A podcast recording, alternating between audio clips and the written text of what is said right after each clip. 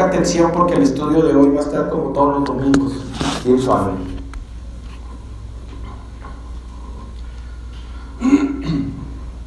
Dios los bendiga. ¿Cómo están hermanos? ¿Bien? Estamos, estamos contentos de poder estar aquí una vez más en las instalaciones de la Iglesia Cristiana La Victoria. Le damos la más cordial bienvenida a todas aquellas personas que están conectados y a quienes están aquí también les damos una cordial y afectuosa bienvenida. Nos da mucho gusto verles, nos da, mucho, nos da mucho gusto poder tener servicios presenciales, poder estar aquí en la casa de Dios para recibir el consejo, para adorarle, para alabarle, para expresar nuestra gratitud en las alabanzas, en las ofrendas, en nuestros agradecimientos y también poder escuchar el consejo de la palabra de Dios que es lo único que nos ayuda a nosotros en este mundo, el consejo de la palabra de Dios. El día de hoy, mis amados, quisiera compartir un tema con ustedes que le he puesto por título Que gane el mejor. Amén. Así se llama, que gane el mejor. Y como introducción quiero utilizar la analogía de un deporte que la mayoría a lo mejor lo ha escuchado, que es el box. ¿Han escuchado el box? El año antepasado había mucho ese comercial del de que hace falta ver más backs. ¿Se acuerdan? Del Silvestre Stallone. Bueno, pues hay algunas personas que han decidido ganarse la vida a los golpes, subirse a un ring junto con otro adversario, y luchar algunos rounds. Y seguramente usted ha escuchado mencionar a algunos boxeadores que se han convertido en pugilistas muy famosos. Tal es el caso de Julio César Chávez, ¿no? La leyenda viviente, el boxeador mexicano número uno por excelencia. Pero hay otros como el Dinamita Márquez o el Manny Pacquiao el Casus Clay, entre muchos otros boxeadores que hay. Pero todos estos boxeadores, mis amados, se hicieron famosos porque a pesar de en ocasiones haber perdido alguna pelea, fueron muchísimas malas peleas que ganaron. De repente perdieron una. Creo, si mal no recuerdo, el Chávez, el, Julio César Chávez, duró como 95 peleas invicto, hasta que un día perdió una pelea y, y ya pues empezó a hablar de su retiro, pero se hicieron famosos por ser peleadores buenos para pelear. Pero la pregunta es, ¿por qué estos personajes pasaron a la historia y otros personajes igualmente boxeadores no pasaron a la historia? ¿Por qué estos personajes ganaban las peleas? Ahora, el boxeo es uno de los deportes un poquito más equilibrados que existe. ¿Por qué? Porque se suben dos personas a un cuadrilátero en igualdad de circunstancias, pactan el mismo peso en los guantes, el mismo peso entre los oponentes, incluso hay una ceremonia 24 o 48 horas antes donde van a la báscula y tienen que pesar gramos más, gramos menos, pero no más, están más o menos equilibrados. ¿Sí me siguen hasta aquí? Y luego pacta que es a dos cerrados, están en el mismo peso, con los mismos guantes, pero solamente uno resulta triunfador. Solamente uno gana. Yo les quiero preguntar, ¿quién es el que gana un combate? Pues obviamente el mejor, ¿cierto? Pues nosotros, mis amados, según la palabra bendita de Dios que está ahí en Efesios capítulo 6, versículo 12 y 13, en la nueva traducción viviente, solamente apúntenla o léanla ahí en la pantalla, dice Efesios capítulo 6, versículo 12 y 13. Pues no luchamos contra enemigos de carne y hueso, sino contra gobernadores malignos y autoridades del mundo invisible, contra fuerzas poderosas de este mundo tenebroso y contra espíritus malignos de los lugares celestiales.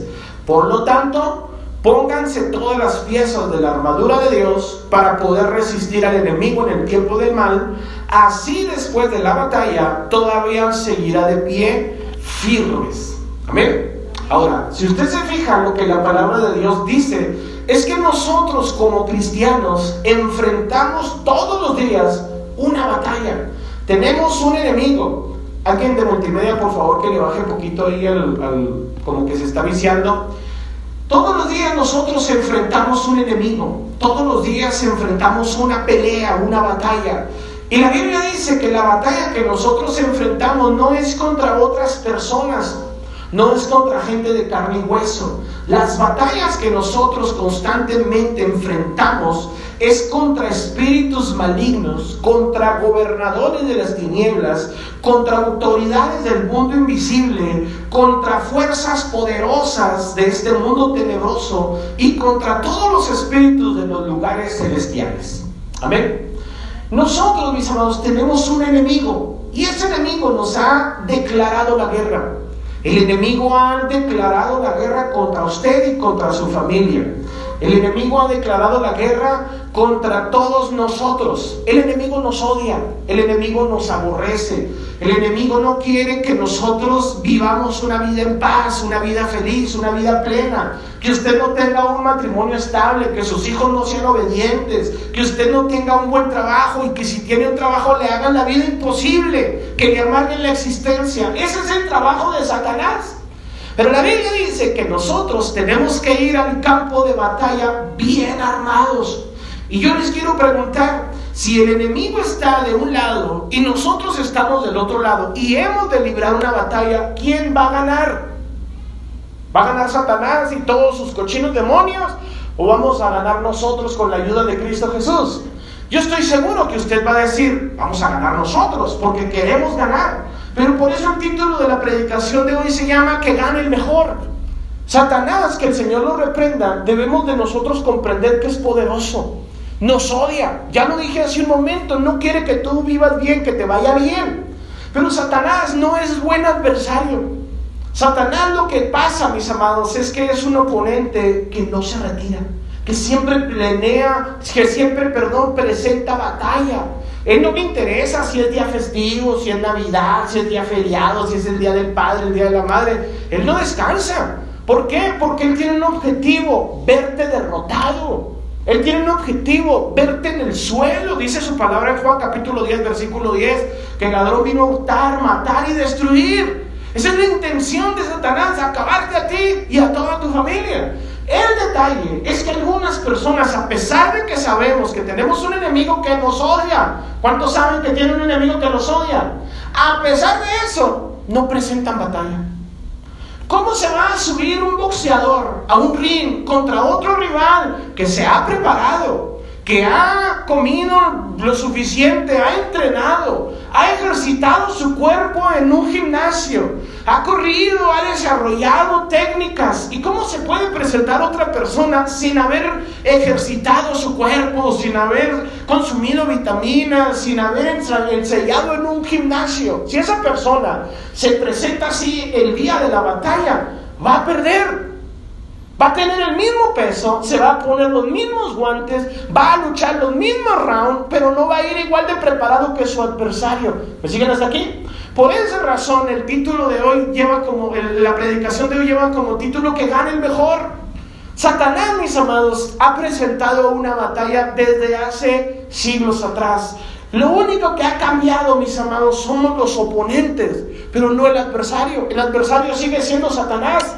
El adversario de tus abuelos fue, fue, Satanás. El adversario de tus tatarabuelos fue Satanás. El adversario de los cristianos del siglo pasado fue Satanás. Y el adversario de los tiempos de Jesucristo también fue Satanás, incluso desde tiempos antes.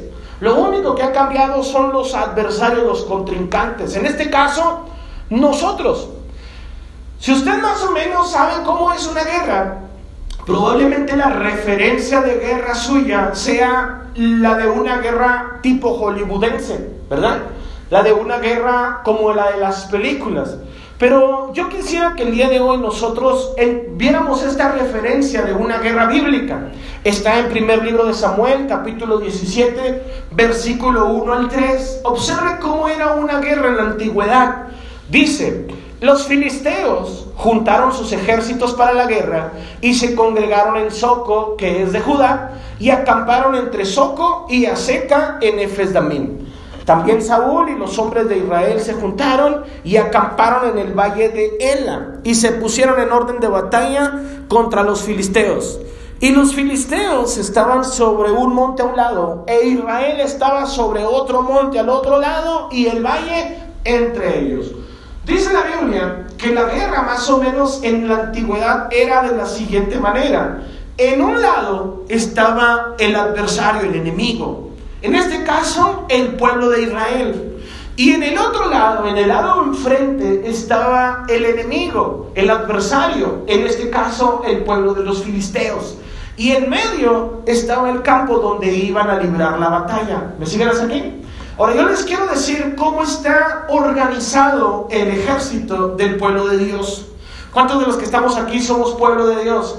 Bueno, pues de su lado, del pueblo de Dios, el ejército de Dios está comandado nada más ni nada menos que por su comandante supremo, por el mismísimo Dios.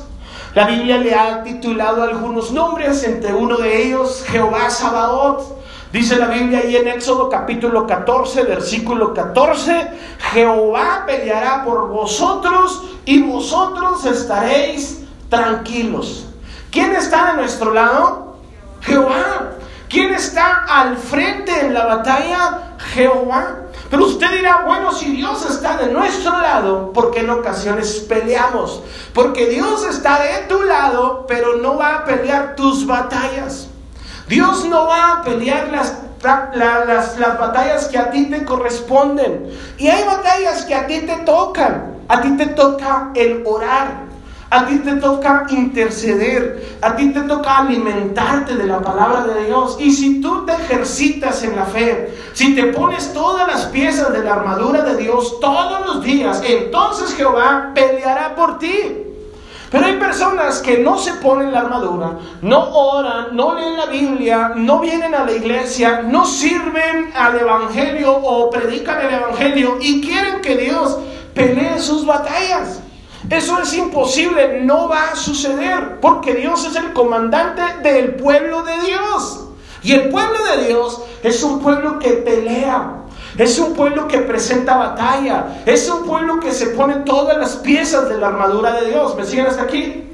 Dice la Biblia en Josué capítulo 5, versículo 13 al 15, en la nueva traducción viviente. Cuando Josué estaba cerca de la ciudad de Jericó, miró hacia arriba y vio a un hombre parado frente a él con una espada en la mano.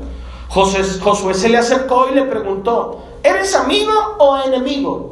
Ninguno de los dos contestó, soy el comandante del ejército del Señor. Entonces Josué cayó rostro en tierra ante él con reverencia. Estoy a tus órdenes, dijo Josué. ¿Qué quieres que haga tu siervo? El comandante del ejército del Señor contestó, Quítate las sandalias porque el lugar donde estás parado es santo y Josué hizo lo que se le indicó. Observe por favor, pero Josué estaba alistándose para la batalla. A lo mejor tenía su espada en la mano, con la piedra con la que la afilaba, a lo mejor estaba puliendo su escudo, no lo sabemos, pero dice la Biblia que alzó sus ojos y allá arriba estaba un hombre parado con su espada también en la mano, pero no la estaba preparando, no la estaba listando, ya la traía lista para la batalla. Y Josué se acercó y le dijo, ¿eres de los nuestros o de los contrarios? Y este le dijo, ni uno ni otro, soy el comandante del ejército de Dios. Entonces dice la Biblia que Josué reconoció que era Dios quien estaba hablando con él y le dijo, ¿qué hago? Quiero que por favor ustedes hagan esta pregunta en sus vidas en alguna ocasión, o más bien piensen más bien en esta pregunta, en alguna ocasión, cuando has reconocido que Jehová es tu Señor, que Jesucristo es tu Señor, que Él es tu Señor. ¿Cuántos han reconocido primero que nada que Jesús es el Señor? ¿Le has preguntado alguna vez qué hago? Bueno, ya que eres el Señor, dime qué hago. Y dice la Biblia que lo que Dios le ordenó a Josué es lo mismo que nos indica y nos ordena a nosotros todos los días. Santifícate.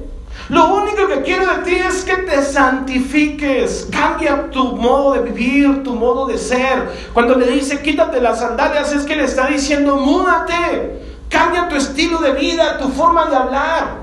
Hay algunas personas, mis amados, que a pesar de que saben que Jesucristo es el Señor, en ocasiones hasta en una iglesia son irreverentes. En ocasiones hasta en una iglesia se sientan ahí tumbados en la silla como si estuvieran en una hamaca en la playa. En ocasiones están aquí, lejos de estar metidos en la adoración, están pensando en si apagaron los frijoles, si compraron refacciones para terminando de aquí irse a trabajar. En ocasiones hay gente que está aquí y está pensando en las cosas de afuera. Y Dios a nosotros lo que nos dice es, santifícate. Si Jesucristo es tu Señor y tú has reconocido que Él es tu Señor y le preguntas, ¿qué hago? Dios, te va a, Dios lo primero que te va a contestar es santifica tu vida. Observe por favor, pero si Dios está de nuestro lado, la batalla está ganada. No importa cuál batalla sea, no importa qué enfermedad estés librando, no importa qué prueba estés pasando, si Dios está contigo, la batalla está asegurada. Pero para que Dios permanezca contigo, tú debes de santificar tu vida. Debes de dejar de hacer cosas que le molestan a Dios. Debes de dejar cosas, de hacer cosas que le desagradan a Dios. Tienes que santificar tu vida y reconocer que en el lugar en el que estás parado es santo. ¿Por qué? Porque estás en la iglesia. No, puedes estar en tu trabajo y también ese lugar es santo. No por el hecho de que estés parado en una maquila o en la fila de las tortillas o en la casa de Dios, sino porque Dios está contigo. Y donde Dios está, mis amados, ese lugar es santo. Y lo que Dios quiere también de ti es que te santifique. ¿Me siguen hasta aquí? Entonces el comandante supremo de las Fuerzas Armadas del Ejército de Dios es Dios mismo en persona. ¿Le faltará capitán a nuestra guerra? ¿Le faltará comandante a nuestra batalla? Claro que no. Ahora, dice la Biblia que también en el ejército de Dios están los ángeles del Señor. Escuche bien lo que dice la Biblia, Salmo 91, versículo 11 y 12. Pues Él, el, el, comandante supremo de las Fuerzas Armadas, Él ordenará a sus ángeles que te protejan por donde vayas. Te sostendrán con sus manos para que ni siquiera te lastimes el pie con una piedra. Salmo 34, 7. El ángel de Jehová acampa alrededor de los que le temen y los defienden. Hay personas que han aprendido a hacer oraciones, ángel de mi guarda, mi dulce compañía, no me desampares ni de noche ni de día. Dios dice en su palabra que el que ordena que los ángeles nos defiendan no somos nosotros ni el pastor. No somos nosotros ni en la iglesia. Dios sabe de los que tiene cuidado. Dios sabe cuántos son suyos. ¿Cuántos son del Señor en este día? Entonces, como Dios sabe que eres de Él, Él manda a sus ángeles a defenderte. Él ordena que los ángeles te defiendan. Dice en su palabra, pues Él ordenará a sus ángeles que te protejan por donde vayas. Nosotros, hermanos, hemos hablado en estos últimos días que a nosotros nos ha tocado vivir una realidad. La realidad del siglo XXI, la realidad del 2021. La realidad es que hay un virus que mata a millones de personas. La realidad es que hablamos de, vivimos en un mundo ensangrentado, emproblemado. La realidad es que vivimos en un mundo con escasez, donde se habla de crisis, de separación, de no me alcanza, de devaluaciones, de que suben los precios. La realidad es que vivimos en un mundo, en un mundo gobernado por políticos corruptos. Esa es la realidad. Pero la verdad es que el Todopoderoso está de nuestro lado. Y si Dios está contigo, nada te va a faltar. Nada te va a faltar. No vas a tener necesidad de ningún bien porque Dios no te va a abandonar. No importa la realidad, lo que importa es la verdad. Y si Dios está de tu lado, vas a ganar la batalla.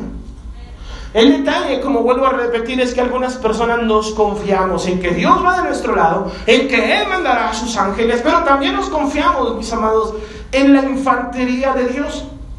La infantería de Dios, en este caso, el, el brazo animado, material de Dios, es la iglesia. Otros millones de personas que han creído al Evangelio, que han recibido a Jesús como su Salvador, que lo han entronado en el trono de sus vidas y le han dado toda la gloria y toda la honra y el primer lugar en todo lo que hace la iglesia.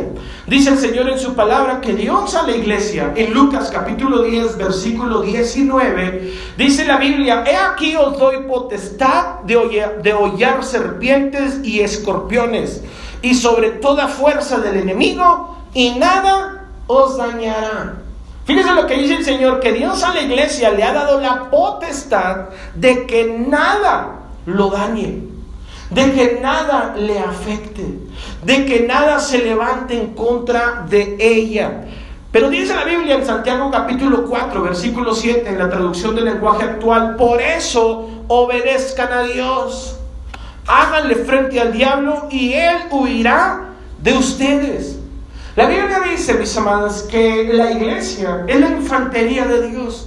Las personas gente de carne y hueso como usted y como yo, gente que vemos, gente que podemos tocar. No como Dios, que sabemos que está, pero no lo vemos. No como los ángeles, que sabemos que están a nuestro servicio, pero no los vemos ni platicamos con ellos. Pero sí vemos a la iglesia, a otro hermano como tú, a otra hermana como tú, que también tiene problemas que está pasando por situaciones adversas, difíciles, complicadas, también sufre la realidad del día a día, también tiene problemas a lo mejor con su esposo, con sus hijos, en su trabajo. Pero esa persona ha decidido obedecer y ceñirse al señorío de Dios en su vida. Y reconoce que como es parte del ejército de Dios, en automático sus problemas no van a desaparecer. Pero no va a estar solo nunca más. Dios está de su lado, tiene a sus ángeles a su servicio y además a otros millones de personas que como Él o como usted han decidido rendir sus vidas a Cristo Jesús. ¿Me siguen hasta aquí? Pero Dios dice, por eso obedezcan a Dios. Háganle frente al diablo y el diablo huirá de ustedes. ¿Cómo me gustaría que nosotros llegáramos a esa etapa en nuestras vidas donde el mismo Satanás nos saque la vuelta? ¿Cómo me gustaría que usted pudiera llegar a una etapa en su vida donde el mismo diablo corra de usted?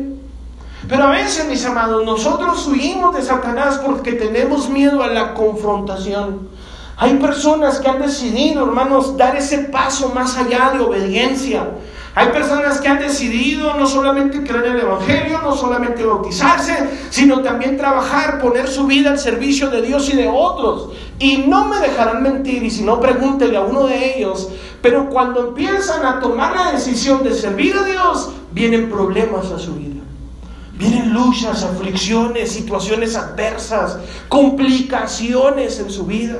Por eso el Señor dice en su palabra, pero si obedeces a Dios, en la versión Reina Valera dice, si resistes al diablo, el diablo huirá de ti. Va a llegar un punto en tu vida que Satanás va a decir, contra este no podemos, contra esta no podemos. Mira, ya le hemos enviado de todo. Ya le enviamos enfermedades, la corrieron del trabajo, se separó de su esposo, le enviamos crisis, sus hijos se pusieron rebeldes. Y mira, ahora todo le está volviendo, ya le devolvieron el trabajo, le dieron un mejor puesto, su esposo volvió arrepentido, sus hijos ya se compusieron. Sigue fiel en el camino de Dios. Satanás como tiene un ejército limitado, tiene que organizar sus recursos en otros lados y dice, a este ya déjelo en paz. Ya vimos que con él no podemos, Dios está de su lado, él es fiel. Mejor sácale la vuelta y consíguete a otra víctima.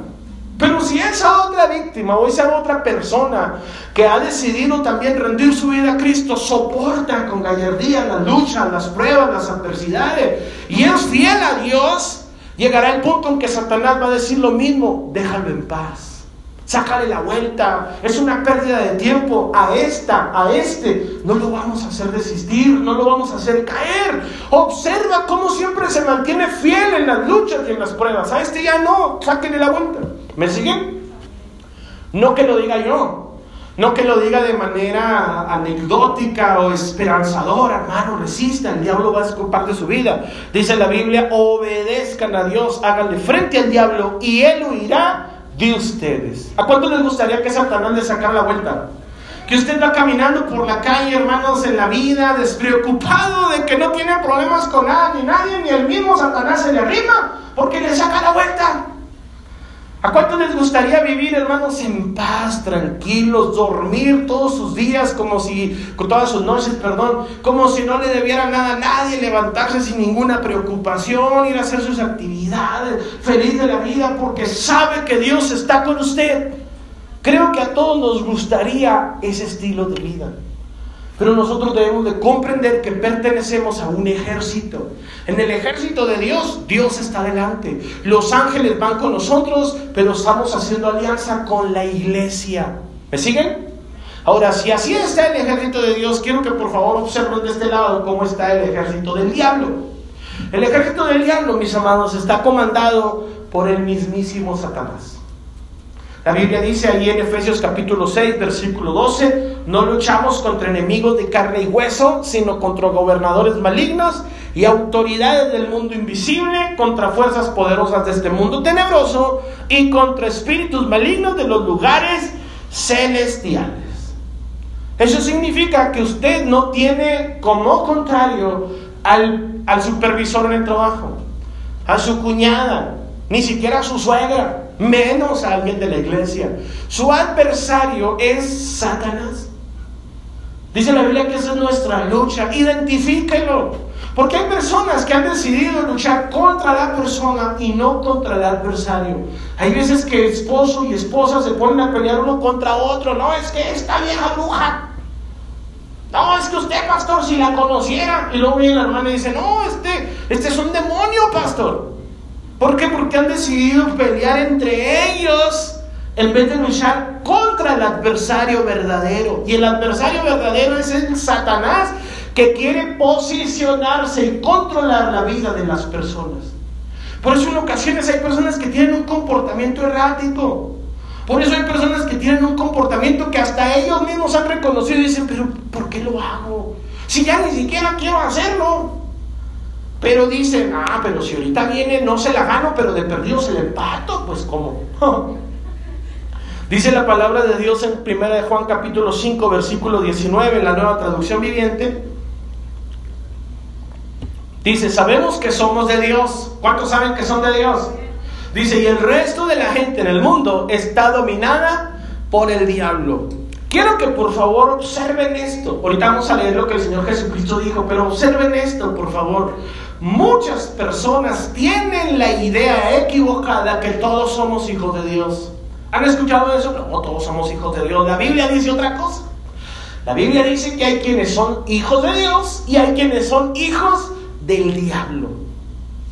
Yo no quisiera que usted, hermano, fuera un hijo del diablo, pero su comportamiento, sus actitudes, la forma en que usted obedece a su Señor es lo que hace de quien sea hijo. Les recomiendo una predicación que di allá en San Luis Potosí, en esta ocasión que fui para allá. No me acuerdo cómo se llama. No, no me acuerdo, pero hablábamos del orgullo. Y hablábamos de que si nosotros queremos saber de quién somos hijos, nada más habría que hacer una prueba de ADN. Ustedes recordarán que hay personas famosas que han sido juzgadas o acusadas de que tienen un hijo y no lo han reconocido, ¿cierto? No, que apareció una señora que dice que está que tiene un hijo de Vicente Fernández, ¿cierto? No, que allá Luis Miguel dejó un hijo por allá perdido y, la, y no se quiere hacer cargo de él. No importa si esa persona diga que él es hijo de alguien, o no importa que esa persona diga, él no es mi hijo. Si va ante una autoridad y existe una demanda, la autoridad para determinar si es hijo o no le va a mandar a hacer una prueba de ADN. Y en el ADN va a salir el rasgo determinante y le va a decir, aunque usted diga que no, este niño es suyo y ahora lo mantiene. ¿Me explico? Nosotros si queremos determinar si somos hijos de Dios no necesitamos andarlo gritando a los cuatro vientos, yo soy hijo de Dios, no. Tu ADN tiene que determinar si realmente eres hijo de Dios. Porque si tu ADN está contaminado con orgullo, con celos, con iras, con contiendas, con lascivia, con pecado. Y te hacen una prueba de ADN cuando estés ante las puertas de la gracia, delante de la presencia de Dios. Y tú llegues diciendo, pero si yo soy hijo de Dios. Le van a mandar a hacer una prueba de ADN y si sale el rasgo determinante de Satanás en su vida, le van a decir efectivamente usted es un auténtico hijo, pero del diablo. Póntese al infierno con Satanás, con su padre y con todos sus cochinos demonios. ¿Por qué? Porque el rasgo determinante en su vida decide si es hijo de Dios o es hijo del diablo. ¿Estamos de acuerdo con eso? Así que el Señor dice en su palabra, sabemos que somos de Dios y el resto de la gente en el mundo está dominada por Satanás. No lo digo yo. Primera de Juan capítulo 5 versículo 19. Juan 12:31 en la traducción del lenguaje actual, el Señor Jesucristo dice, ahora es cuando la gente de este mundo va a ser juzgada. Observe que le está diciendo Cristo con sus propios labios. Y el que manda en este mundo, que es el diablo, será echado fuera. ¿Quién gobierna en este mundo? Satanás. Por esa razón están peleados hijos contra padres, padres contra hijos, nación contra nación, pueblo contra pueblo. La guerra más absurda que existe hasta el tiempo de hoy es la guerra entre Israel y Palestinos. Son medio hermanos. Y se están dando todos los años con cañonazos y balazos y misiles. Y se van a seguir peleando hasta que Cristo venga. Pero usted dirá, ah, es que como son feos los, los judíos, ¿cómo pelean contra los palestinos? Yo apoyo a los palestinos y usted diga, yo apoyo a los israelitos, es apoyar a alguien absurdamente porque son familia. Así se ve un hijo peleando contra un padre. Así se ve un esposo peleando contra una esposa. Así se ve peleando un hermano contra otro hermano absurdo. A veces ni siquiera tenemos enemigos allá afuera. No me dejará mentir, pero en ocasiones quien le tiende la mano a usted son los desconocidos. En ocasiones quien les tiende la mano a usted es gente que nada tiene que ver con usted.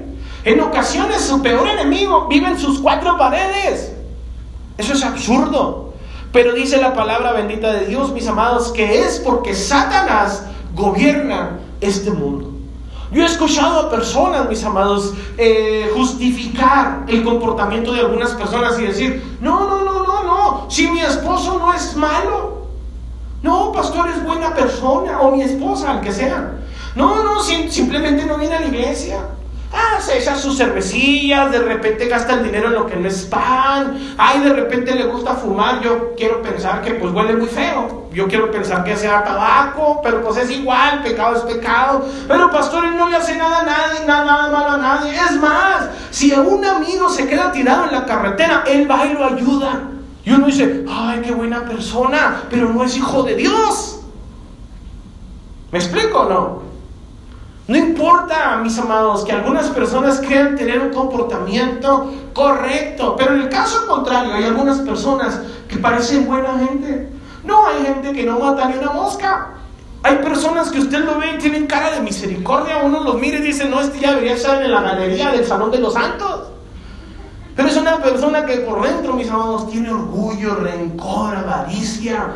Es una persona que no sirve a Dios. No quiere decir que quien diga que es cristiano es cristiano. Ni tampoco quiere decir que porque usted diga que ese es un hijo del diablo es un hijo del diablo. ¿Estamos de acuerdo? Tiene que ver en base a quién obedece. El ejército de Dios obedece, obedece a su comandante supremo, que es Dios. ¿Estamos de acuerdo?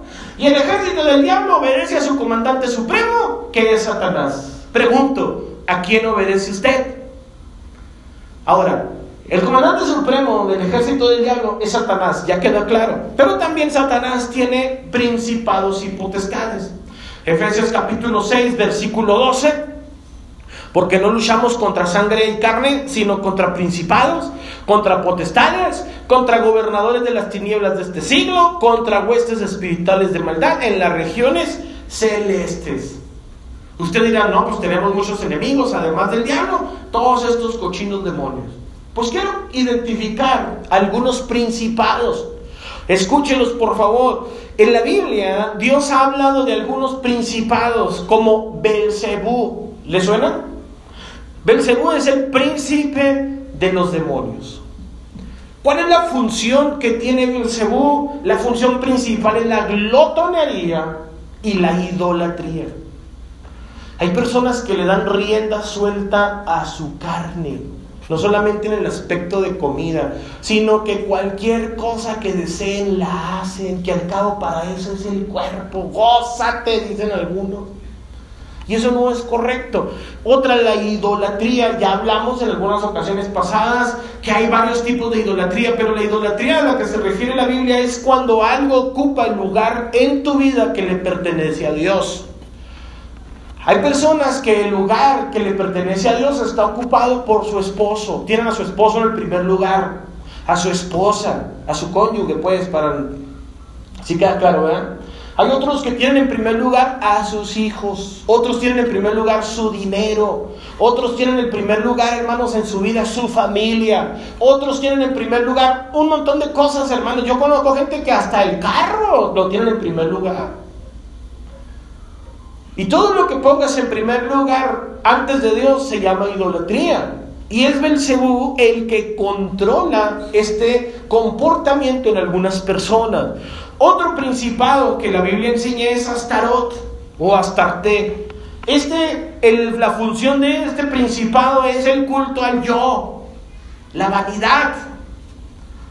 ¿Cuántas personas se la pasan viéndose en el espejo, tomándose fotos, parando la trompa, contorsionándose? Yo le he dicho en algunas otras ocasiones, oigan, en mi tiempo alguien le decía foto, foto, y lo que hacía uno era sonreír. Whisky, dice Jason. Pero ahora le dicen a alguien foto, foto y lo primero que hace es contorsionarse y parar la trompa y sacar la cola. ¿Cierto no? Y luego se la pasan, hermano, usted véanles en sus redes sociales, tienen una foto de Dios te ama y como 300 parando la trompa. Gente bien rara. Leviatán. También este es su principado. Leviatán, su función es la envidia. Hay gente envidiosa. Que no puede alguien tener nada porque luego, luego piensa, mmm, de seguro andan mal los pasos el muchacho. Porque a él le va bien, porque ella tiene buen matrimonio, porque su esposa, su esposo, así mira, sus hijos están casados, porque esta casa, unos ni casados están y son bien felices y hasta eso le envidian. No, pues esta pues ya está separada, ahora sí está bien feliz. Pues nada te hace feliz, cuando estaba casada también, o casado también me envidiaba. Eso es porque hay gente, mis amados, que tiene envidia. Otro es Belial o Asmodeo. La lujuria, la depravación sexual es la función de este principado. Gente lujuriosa, gente que nomás anda viendo, hermanos, eh, a una hermana, a un hermano, a un hombre, a una mujer. Se la pasan altas horas de la noche, hermano, viendo televisión, los comerciales. En algunos casos, otros tienen hasta colección de películas y de revistas, hasta la del vaquero, con eso le digo todo. Abadón o Apolión, el principado de la guerra. Por eso hay personas que se la pasan peleando unos contra otros. También existe Mamón. ¿Se acuerdan? Lo vimos en la serie pasada. El dios de la avaricia y del dinero. Ese que cuando pasa al cajón de la ofrenda le dice, no, no, no le des porque vas a necesitar tú para darle a tu papá, a tus niños, a tus hijos. Seguramente puedes hacer mejor inversión con este dinero, no lo ofrendes. o Belfegor, que eh, la, la función de Belfegor es la pereza. Nada, eso ni hay aquí. Bueno, allá afuera. La pereza. Fíjense lo que he llegado yo, hermanos, en ocasiones me critican porque yo siempre les digo, ando cansado, me dice, cuando me les pregunto cómo están, me dicen cansado, yo les digo, ¿de qué? Hay hermanos que para servir a la iglesia tienen que agendarse porque dicen, es que este día va a descansar mi esposo y quiero estar con él. Ay, chiquita. No, es que quiero estar ahí con mi esposo consintiéndolo, haciéndole piojito. ¿Qué es eso? Le iba a decir, póngale el marro, trabaje en las cosas de Dios. También la apatía, Belfegor, la función de Belfegor es la apatía y la búsqueda del camino fácil. Por eso nuestro país está convertido en un mar de sangre por tantas personas que se quieren hacer ricas de la noche a la mañana. ¿Me explico o no? Esos son espíritus que también tiene el ejército de Satanás. Y contra todos esos peleamos, ya sea que le guste o no. La pregunta es, ¿quién va a ganar? ¿Ellos o nosotros? ¿Quién va a ganar? ¿Ellos o nosotros? Va a ganar el mejor. El que mejor pelee va a ganar. Satanás va a presentarle pelea todos los días de su vida. Pero así como nosotros tenemos, mis amados, de nuestro lado a ángeles que nos ayudan, también del ejército de Dios tiene ángeles o demonios que les ayudan. Observe lo que dice la Biblia en Daniel capítulo 10 versículo 11 al 14. Entonces me dijo, Daniel, levántate y escucha bien lo que voy a decirte. Dios te ama y por eso me envió a darte este mensaje. Mientras el ángel hablaba conmigo, yo me puse de pie, pero seguía temblando. Y el ángel me dijo, Daniel, no tengas miedo. Dios escuchó tus oraciones desde el primer día, cuando trataste de entender ese sueño tan difícil y te humillaste ante él. Por eso Dios me envió a decirte que tú has visto lo que va a pasarle a tu pueblo en el futuro. Yo iba a venir antes, pero no pude hacerlo porque durante 21 días el ángel encargado de cuidar al reino de Persia me lo impidió. Yo me había quedado solo junto a los reyes de Persia, pero vino en mi ayuda Miguel, uno de los ángeles más importantes de todos. ¿Qué es lo que está diciendo la Biblia? Que así como el ejército de Dios tiene ángeles que ayudan a su iglesia, así Satanás tiene demonios que ayudan a las personas que están en contra de todo lo que se dice Dios. ¿Me siguen? Dice la Biblia que Daniel estaba orando. Él hizo una oración y no había recibido respuesta. ¿Cuántos de los que estamos aquí han hecho una oración y no han recibido después respuesta de parte de Dios? Y ustedes dicen, pero yo le he pedido al Señor y no me responde. A lo mejor la respuesta ya salió desde el primer día de tu oración. Como Dios le dice a Daniel, Daniel, yo te escuché, Dios te escuchó desde el primer día y me envió a darte la respuesta, pero durante 21 días le está diciendo hace tres semanas que el, el, ángel encargado del reino de Persia no me lo permite. Estamos peleando, batallando. Ahí estamos, al estira y afloja, hasta que yo dije, bueno, que estoy batallando. Pedí ayuda a Dios y Dios me envió a Miguel, uno de los ángeles más importantes de todos. Y mientras nosotros estamos aquí platicando tranquilo, allá están ellos dándose hasta por debajo de la lengua. ¿Me explico? Nosotros tenemos que entender, mi hermanos, que arriba, en los aires, aunque usted no lo vea, se está librando una batalla. Ángeles contra demonios espíritus malos contra espíritus buenos. Algunos no nos hemos dado cuenta, pero nuestra herramienta de batalla, mis amados, es la oración.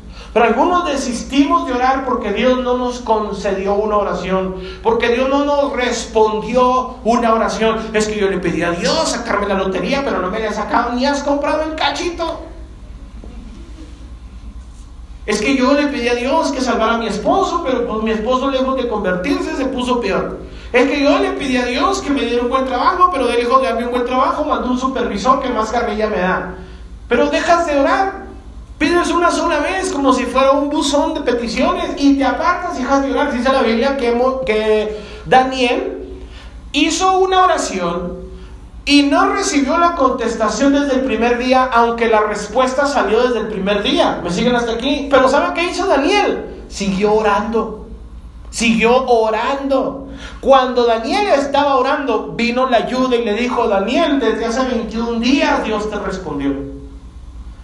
Hay algunas personas que mandan así como un mail, Señor, ahí te lo encargo en el nombre de Jesús, amén. Y para cómo, mira, le voy a hacer la bendición en la oración.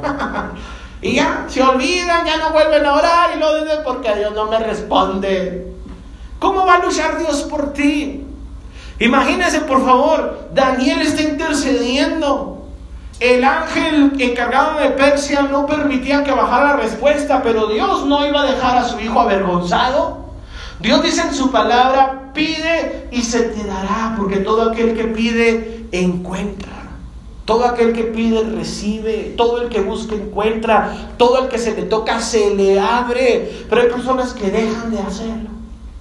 ¿Por qué? Porque tenemos al lado contrario un ejército que nos odia. Quiero que por favor te metas esto en tu mente. Tienes un adversario frente a ti, figurativamente, no soy yo, que te odia.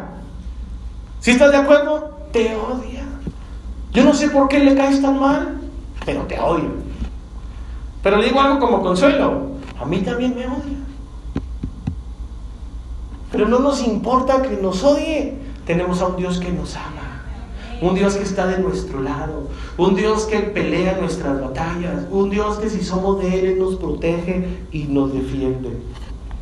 Así como el ejército de Dios tiene la iglesia, que es el, la infantería, el, espíritu animado, el ejército animado de Dios, material, la iglesia, así el ejército del diablo también tiene de su lado la infantería. Y esa infantería, mis amados, son brujos, hechiceros, encantadores, adivinos, amoreros, todas esas personas espiritistas que están declarados abiertamente contra la fe en Dios. Ellos también luchan, hacen sus rituales. Yo escuché el otro día el testimonio de un pastor, si mal no recuerdo, era MacArthur. Y él dice que iba en un vuelo comercial y junto a él iba otra persona en un vuelo comercial. Y como era un vuelo largo, les ofrecieron cena en el vuelo.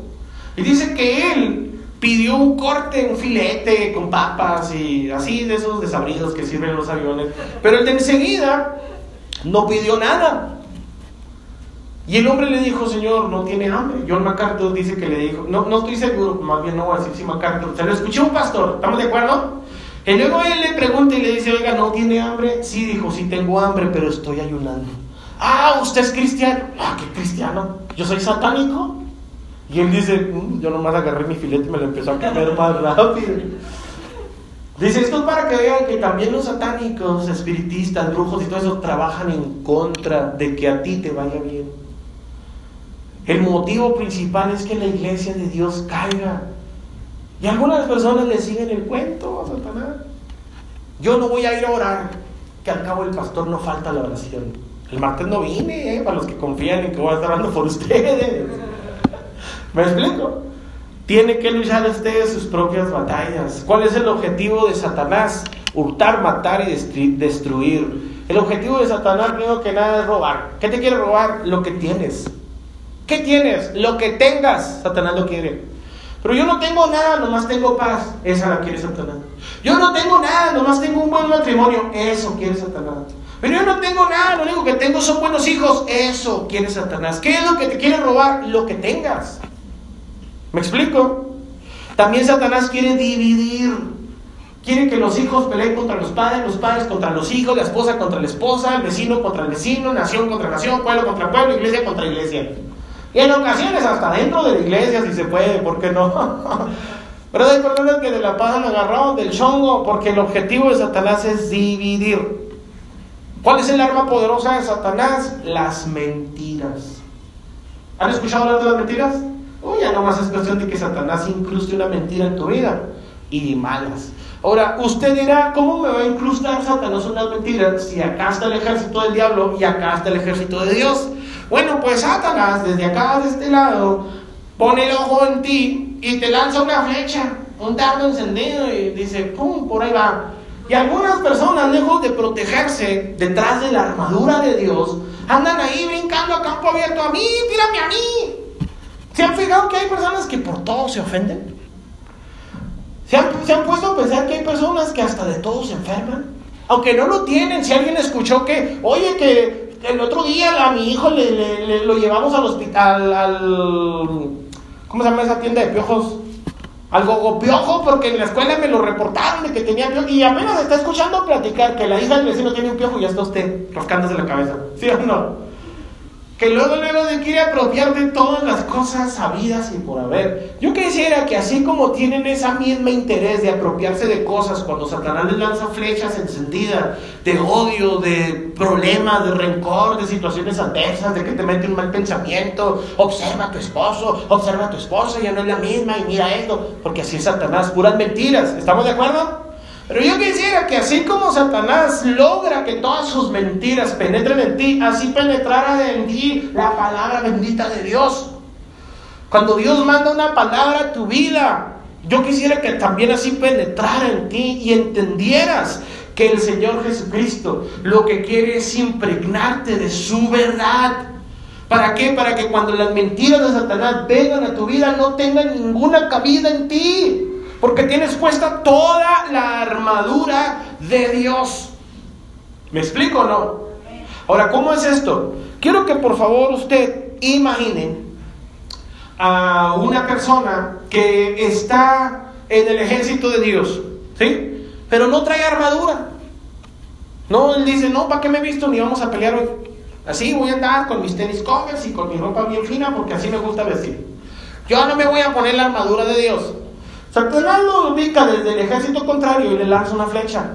¿Y sabe qué hace Satanás? Sabe que si esa flecha logra penetrar en usted, usted mismo se va a quitar esa flecha y se la va a andar clavando a otros. ¿Cierto? ¿Cómo se corre un chisme? ¿Cómo? Para un chisme se necesita que una persona hable y que la otra persona escuche. A mí no me gustan los chismes, pero cuénteme. A mí no me gusta contar chismes, solo se lo digo a usted porque le tengo confianza, porque se supone que estamos entre amigos o no. No, sí, sí, somos amigos. Aguas, porque Satanás ya le mandó un dardo a él y lo que va a hacer él es quitarse ese dardo y estárselo enterrando a cuantos pueda, infectar el ejército de Dios desde adentro. Y algunos ya servimos, hermanos, como topos, como infiltrados en el ejército de Dios. Aguas con ellos. ¿Sí estamos de acuerdo? Ahora me refiero a la pared, ¿eh? Acá está la pared, no quiera que los de este lado son de Dios y los de este lado son del diablo. Si no, cámbiese. no se crean. Ahora, yo le quiero dar una última instrucción qué hacer cuando Satanás presenta batalla a su vida. Recuerde que Satanás tiene un arma poderosa, mentiras. ¿Estamos de acuerdo? Usted lo que tiene que hacer es usar el arma poderosa de parte de Dios, la verdad. Cuando Satanás venga a su vida con mentiras, usted sáquele su verdad. ¿Cuál es la verdad? La verdad es que usted es salvo. ¿Cuántos son salvos? Usted tiene que decir, yo soy salvo, Satanás, lavado con la sangre de Cristo Jesús. Mi casa y yo somos de Cristo. Y si estoy pasando por esta enfermedad es porque Dios permite que pase, no porque tú tengas razón. Estoy pasando por este problema porque Dios quiere que pase, pero déjame te digo, sano o enfermo, Jesucristo es el Señor. En crisis o en bendición, Jesucristo es el Señor. ¿Me explico? Pero algunas personas dicen, ¿por qué me pasará esto? Ya Dios se olvidaría de mí. Usted tiene que recordar. ¿Qué tiene que recordar? Las verdades de Cristo. ¿Es salvo, sí o no? Levanten la mano todos los que son salvos o griten amén. Usted es salvo siempre. Siempre y cuando usted esté una enfermedad, es salvo. Cuando esté pasando por una crisis, es salvo. Cuando esté pasando por una adversidad, usted es salvo.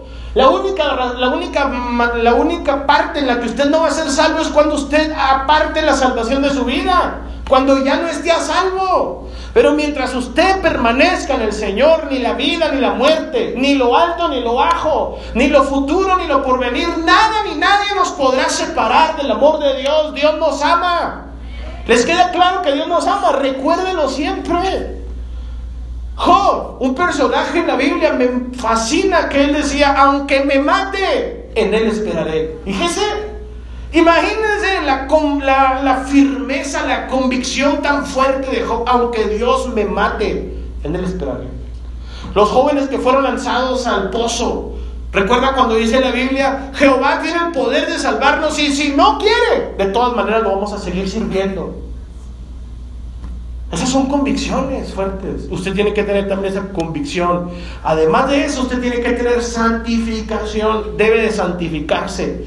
Quiero que por favor sepa, si usted quiere participar en la guerra espiritual, usted tiene que santificarse.